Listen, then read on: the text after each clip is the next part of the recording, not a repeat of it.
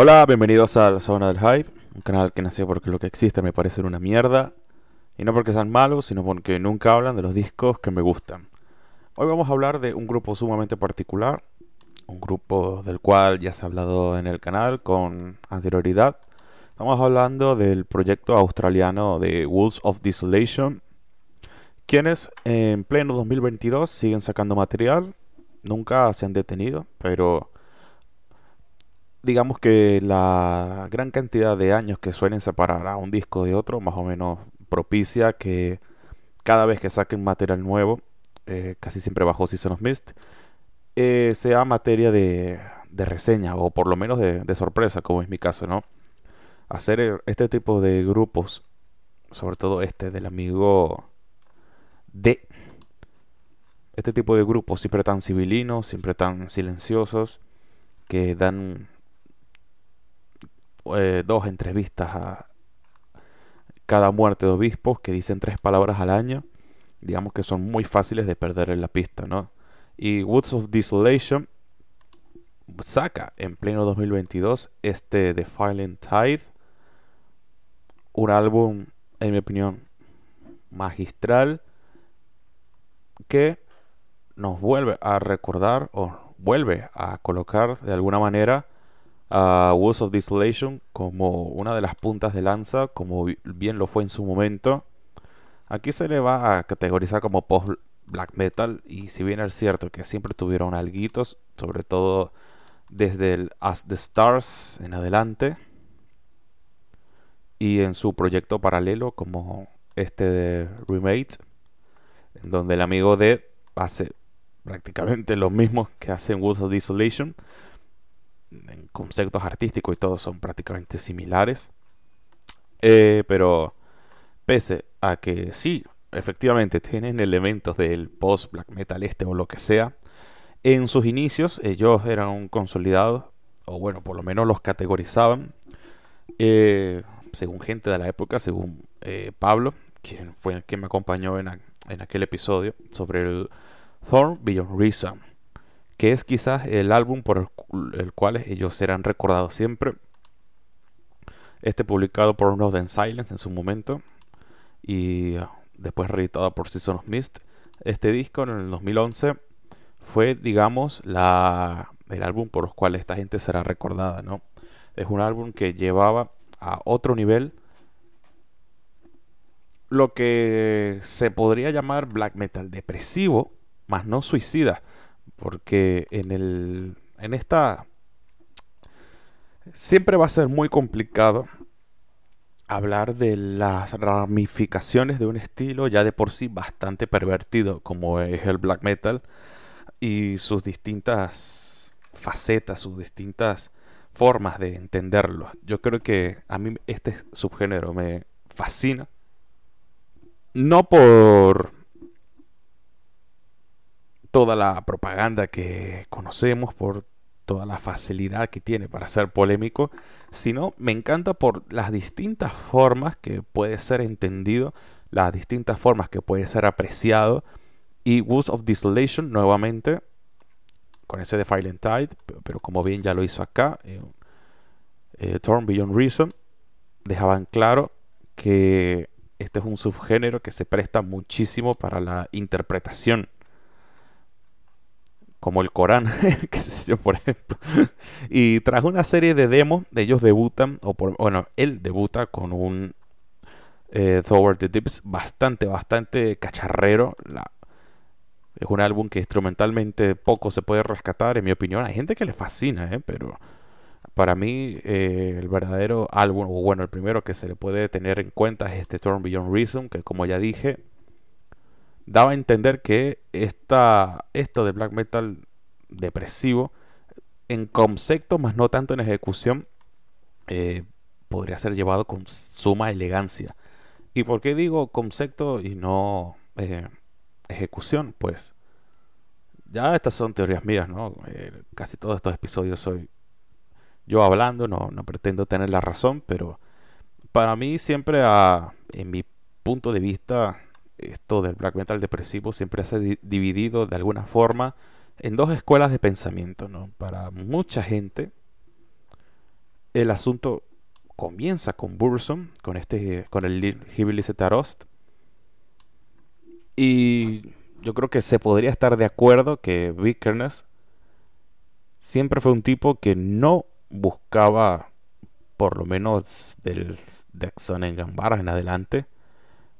Bueno, el Burson y el en Gambar es oscuridad de escaleras y dragones, ¿sabes? De Señor de los Anillos y tal. Pero en el Hibili Zetarost y después en el Philosophem. Pero sobre todo acá, eh, él es cierto que, claro, todos los discos de Burson crearon una escuela a su manera, pero aquí eh, es muy fácil encontrar los elementos que tendrían lugar más adelante lo que se llamaría black metal depresivo. Sobre todo en la forma de cantar del tipo que pese a tener un solo tono vocal, eh, le basta y le sobra para crear escuela, o sea, es básicamente gritar desde el fondo de tu alma sobre temas que rehuyen por completo de los tópicos para aquel entonces, como bien podría ser, qué sé yo, el ocultismo, el satanismo, la contracultura. Eh, Burson siempre fue un poco más allá, siempre en su momento le aquí le cantaba a los bosques, le cantaba mm, todo lo que fue Noruega antes de la cristianización del vacío existencial, de las estrellas y de la depresión y de cómo se podría salir de ella o no. También la portada, obra de Theodor Kittelsen, ayuda muchísimo a esto y yo creo que si se considera que este podría ser más o menos la piedra angular de lo que vino después, yo creo que sería es entendible y para mí correcto. Sin embargo, un grupo más o menos moderno, un poco más moderno, que tomó esto y lo adaptó más o menos a la calidad que entendemos actualmente, es para mí Catatonia. Y yo creo que aquí se empieza a dividir un poco la, lo que yo llamo escuelas de pensamiento, como si esto fuese filosofía griega, pero a lo que voy es que si bien Burson, digamos, lanza la piedra angular, luego hay bandas que lo recogen a su manera. Y Catatonia, pese a tener poco y nada que ver con Burson, yo creo que, bueno, sí se le puede comparar más con Paradise Lost, ¿no? Que bueno. Pero a lo que voy es que Catatonia, en discos como este Dance of December Soul, sobre todo, o en el For, Funerals to Come anteriormente, ellos sí demostraban una sensibilidad especial a la hora de tratar todos estos temas de la, de la muerte, del vacío más allá, de la carencia de fe, de la, de la pérdida en general, ¿sabes? De la, del duelo. Es una cosa maravillosa que muy pocas bandas, en mi opinión, lo saben hacer con una elegancia y Catatonia bien lo dejaba claro. Entonces, a partir de Catatonia, yo creo que se puede llegar a entender cómo esto se fue prostituyendo. Yo creo que sin duda lo Bethlehem, los alemanes, ellos más o menos siempre tuvieron claro cómo llevarlo todo a, un extremo casi vulgar. Y si bien el dark metal es quizás el disco más reconocido de ellos, sería, en mi opinión, el Dictus de Necare, donde se consolida este sonido, sobre todo en la escuela depresiva. Porque si nos vamos en la escuela suicida, sin duda todo el mundo va a recordar a, los enfermos mentales de Silencer, quienes en su corta duración de vida les bastó y sobró como para posicionarse como estrellas o estrellas infames ¿no? de este movimiento con el Dead Pierce Me. Pero sin duda, una agrupación que supo hacerlo con mayor continuidad, con mayor compromiso, fue Shining. Eh, de este grupo ya vamos a hablar en profundidad algún día, porque me fue me lo propuso. Pero la agrupación de Niklas Vafor es sin duda, sin lugar a dudas, diga, yo creo que la banda depresiva suicida por excelencia. Pese a no salirse de lo que podría ser un black metal con influencias clásicas, con influencias heavy metaleras, en la concepción de su concepto eh, tenemos todas las bases para entender por qué es tan influyente esta música. ¿Por qué es tan popular dentro de ciertos círculos? Y como estos tipos no tienen nada que ver con Bitligen, ni con Catatonia, ni Catatonia, y viceversa, porque estos ya apelaban más a la autolesión, más a este tipo de shows, que al final muy pocas bandas dicen hacerlo en sus letras, pero sobre el escenario digamos que son muy pocas que lo llevan a cabo, y Shinen y el enfermo mental de Niklas lo hacen, Silencer también. Y pero musicalmente, por lo menos, Shining es una mezcla de estilos maravillosa. Como ya dije, ya tocará hablar en profundidad. Pero bueno, ya estoy divagando mucho. A lo que voy es que Shining eh, mezcla muchas cosas. En cambio, Catatonia tiene un sonido un poco más compacto. Y Bitligen también sí apela un poco más al Doom en esta etapa, en su etapa clásica. A lo que voy es que todos son. todo se le cataloga bueno, Catatonia no tanto, pero Legion, Silencer y Shining se le cataloga como black metal depresivo y vemos que tiene un estilo un poco distinto. Quizás Silencer se más, influenció más en Burzum, Catatonia más en Paradise Lost y Shining, bueno, un poco más a su bola. Y las influencias, bueno, hay, muchas. Eso no son disparos, son fuegos artificiales, que es Navidad. Eh, Imperial Decadence en Alemania, también esto es un poco más mm, atmosférico, barra coñazo, barra doom. El Dummy Room de Scenarium, mis discos favoritos de ellos, aunque después siguieron sacando material muy, muy bueno. Como, como este Into Sorrow Evermore. No, perdón, este va a salir el año que viene. Eh, me refería a Where We Are Forgotten. El año que viene vamos a comentar ese. Y bueno, en Estados Unidos hay muchísimo. Estados Unidos es un terreno súper fértil para este tipo de, diarreas mentales. Pero bueno, yo se me viene a la mente Shastur, quien también se dedicó a tiempo completo a esto. Pero bueno, como ya expliqué en el, aparta, en el episodio de la introducción a black metal estadounidense, eh, Shastur no tiene nada que ver con Imperial Decadence, ni con Shining, ni con The Legion. Shastur es más mm, psicodélico, por así decirlo. Apela más a los teclados, apela más a los, ambientes, a los sintetizadores, a una voz super pasada de filtro. Sí, es un poco más ligado a lo que pudo haber sido Bursum, pero pasado de rosca y de muchas drogas. Más arriba en Canadá tenemos a Gris, quienes ellos sí tratan el tema de la depresión muy a tiempo completo, pero variándolo con un black metal, digamos, mucho más atmosférico, mucho más elegante, muy de Quebec, porque bueno, al final es la escena de la que tienen lugar. Ya hemos hablado mucho de, Quebec.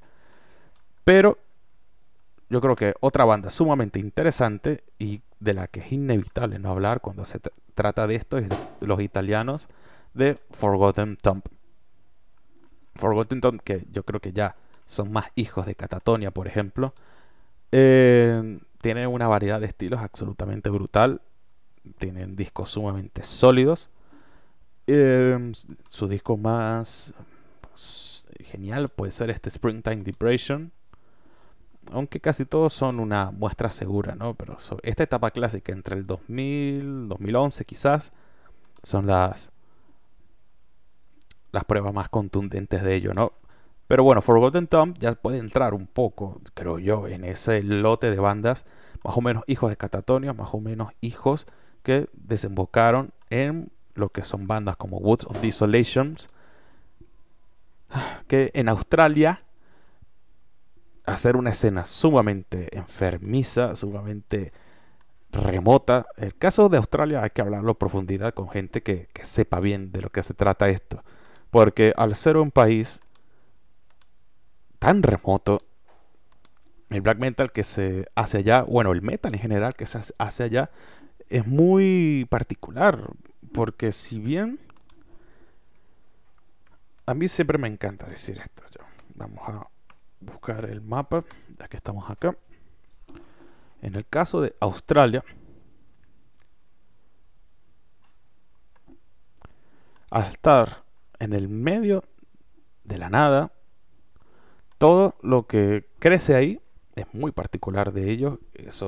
Hay muchas cosas que solo se encuentran acá. Y yo creo que eso pasa con el metal también.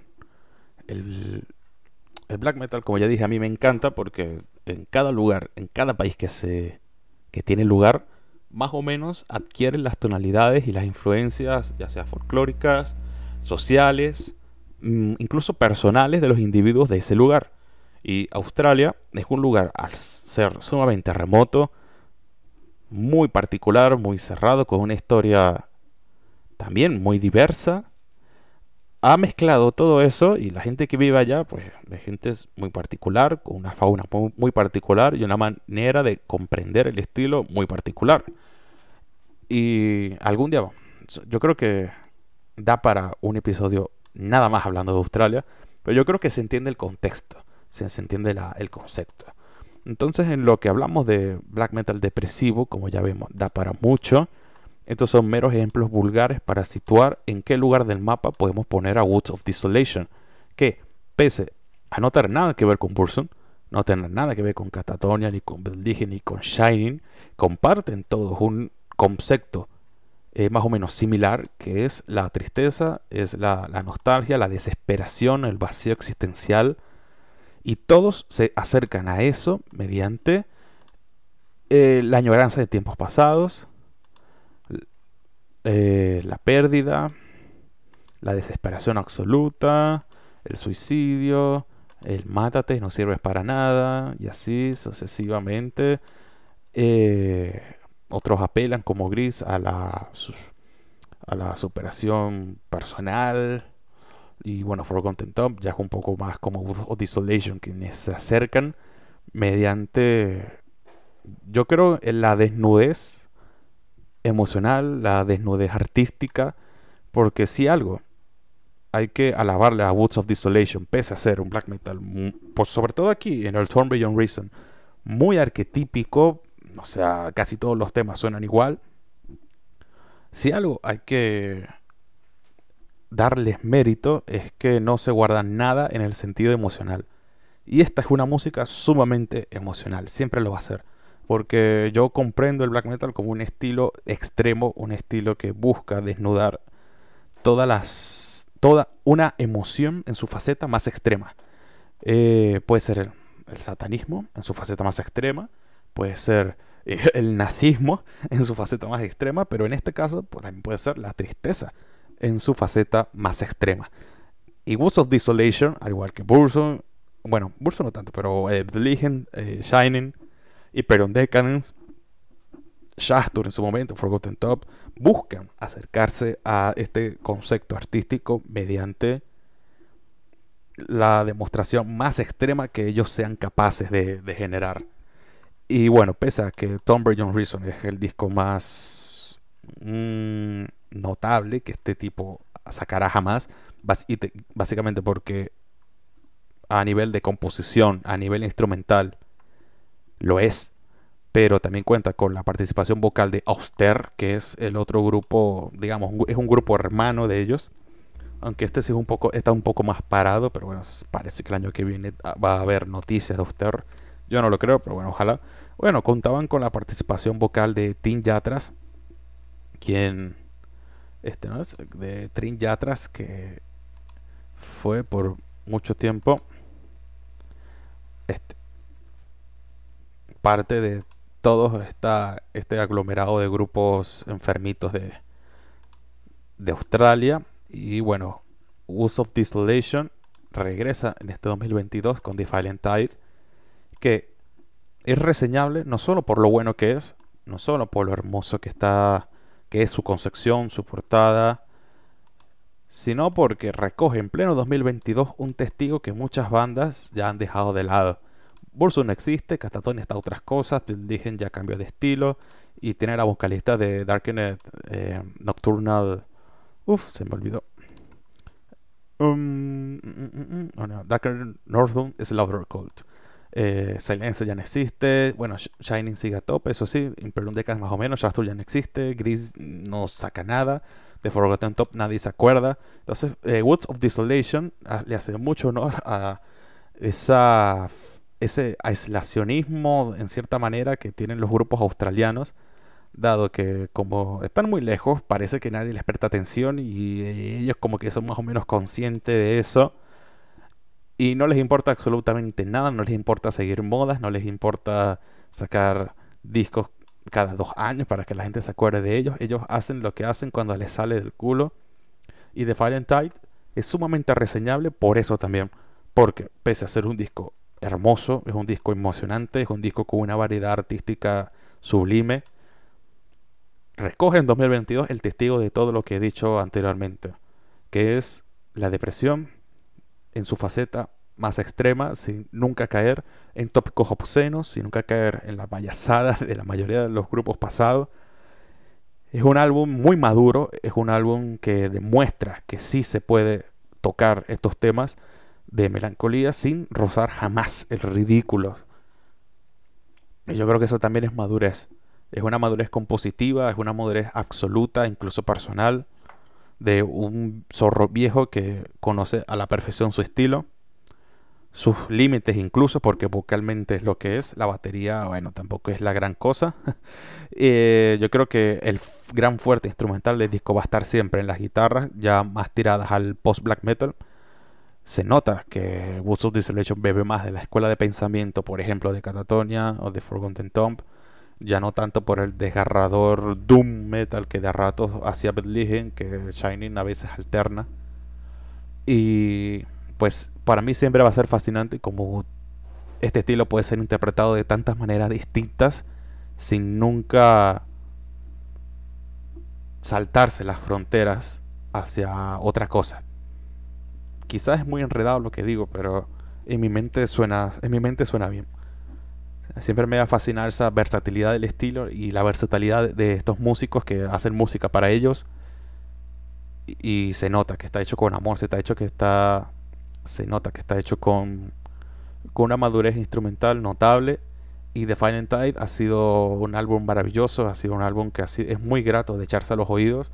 También le recomiendo ese único disco de, The Remake que fue sacado en el 2019 y que más o menos toma el testigo de Woods of Desolation, básicamente porque es el mismo tipo y la música es exactamente igual. No, no sé por qué lo sacó aparte, pero bueno. Hay gente que puede coincidir y gente que no. También el, el Today, Like All Ages de Auster.